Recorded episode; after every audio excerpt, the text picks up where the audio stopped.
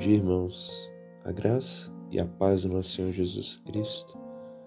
O texto para essa nossa primeira meditação da semana, segunda-feira, é Lucas, capítulo 9, versículo 57, 62. Mesmo texto que foi pregado ontem na IBB Centenário pelo pastor Ronaldo. E aqui nós vamos ler e vamos meditar em três pontos importantíssimos para aquele que quer seguir a Jesus. Indo eles caminho fora, Jesus e os seus, alguém lhe disse: Segui-te-ei para onde quer que fores. Mas Jesus lhe respondeu: As raposas têm seus covis e as aves dos céus ninho, mas o filho do homem não tem onde reclinar a cabeça. A outro disse Jesus: Segue-me. Ele, porém, respondeu: Permita-me ir primeiro sepultar meu pai. Mas Jesus insistiu: Deixe os mortos sepultar os seus próprios mortos. Tu, porém, vai e prega o reino de Deus. Outro lhe disse: Seguir-te-ei, Senhor, mas deixe-me primeiro despedir-me dos de casa. Mas Jesus lhe replicou: Ninguém que tendo posto a mão no arado olha para trás é apto para o reino de Deus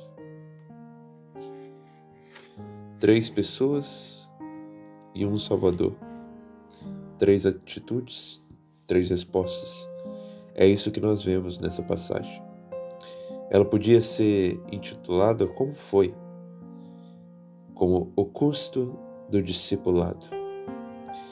Aquele que quer ser o discípulo de Cristo deve estar consciente do custo que deve ser pago.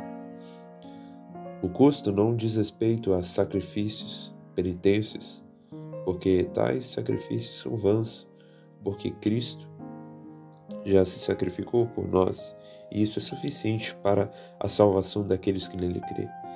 Mas tal, tal custo diz respeito a algumas coisas que nós devemos abrir mão para seguir a Jesus com integridade de coração. Jesus estava passando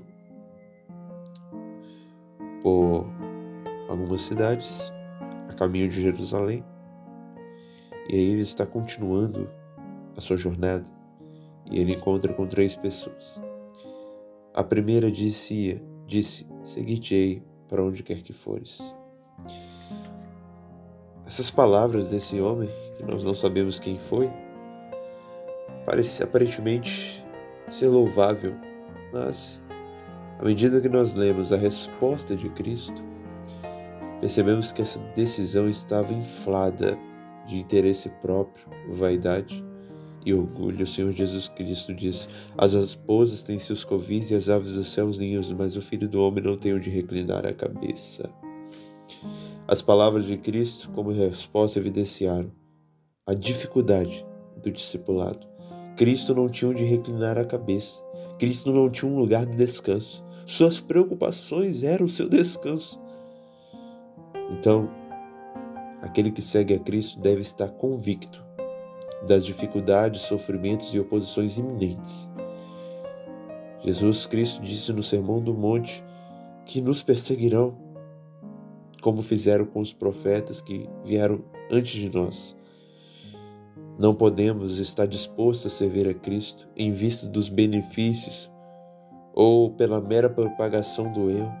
O Senhor Jesus não quer nenhum servo fundamentado em falsos pretextos. Esse homem estava convicto, mas de modo precipitado. Ele não mediu o custo que deveria ser pago.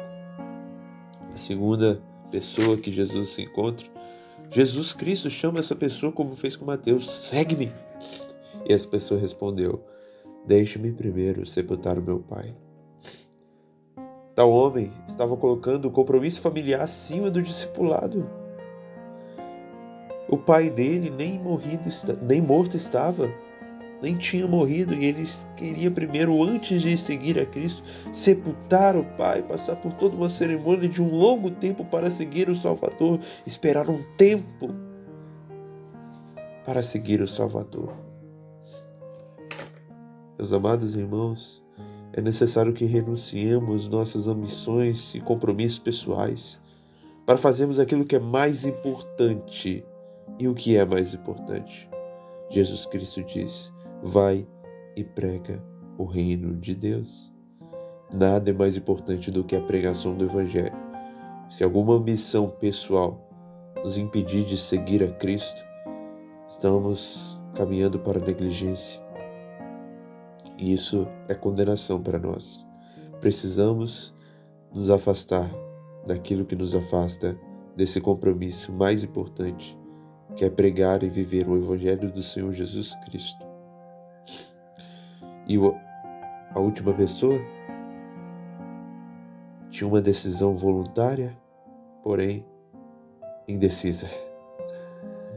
É uma junção das duas primeiras pessoas que Jesus se encontra. A terceira pessoa da passagem, à primeira vista, desejava seguir o Senhor. Ela disse: Seguir-te-ei, Senhor. Ainda chamou Cristo de Senhor, reconhecendo o seu senhorio.